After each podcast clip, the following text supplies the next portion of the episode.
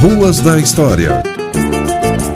Desde a primeira escola da professora Zumira Maciel até 1907, quando foi inaugurado o Instituto João Cândido, a educação formal de Ponta Grossa só foi possível graças à iniciativa particular. Muitas dessas escolas eram ligadas a igrejas cristãs. Algumas permanecem até hoje como referência na formação de nossos jovens. No final dos anos 1800, a maioria dos filhos de imigrantes estudava nos templos, onde aconteciam os cultos religiosos. Os pastores eram também professores.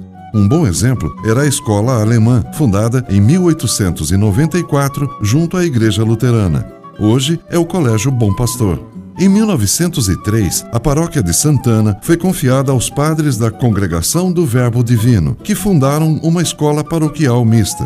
A falta de pessoas qualificadas levou os padres a pedir a ajuda das irmãs missionárias servas do Espírito Santo, de origem alemã. Em 1905, as religiosas fundaram uma escola na rua Augusto Ribas, esquina com Saldanha Marinho. Depois, transferiram-se para a rua Coronel Cláudio, esquina com rua 7 de setembro. Além do curso primário, ensinavam música, bordado e pintura. Essa é a origem do Colégio Santana, a mais antiga escola católica de Ponta Grossa.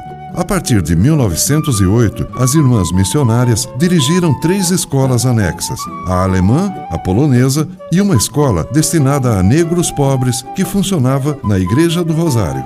Dentro da Igreja do Sagrado Coração havia uma escola para filhos de imigrantes poloneses. Em 1933, a direção da escola foi entregue às irmãs franciscanas da Sagrada Família de Maria, que tinham acabado de chegar a Ponta Grossa. Logo depois, elas abriram sua própria escola no bairro da Ronda, o tradicional Colégio Sagrada Família.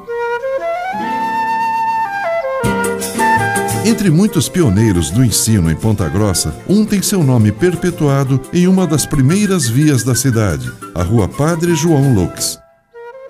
O padre João Lux nasceu na Alemanha, foi ordenado na Áustria e em 1899 veio para o Brasil, fixando-se primeiro em São José dos Pinhais.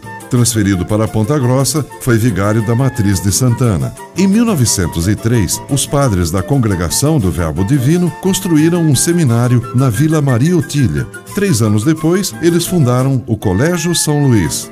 Padre João Lux foi o seu primeiro diretor e professor de matemática e línguas, considerado um dos inovadores do sistema de ensino da cidade. Em 1932, Padre João Lux foi a Roma representando o Brasil no capítulo geral da congregação. Ele morreu no ano seguinte. Ruas da História. Para críticas e sugestões, corione.gmail.com. Obrigado.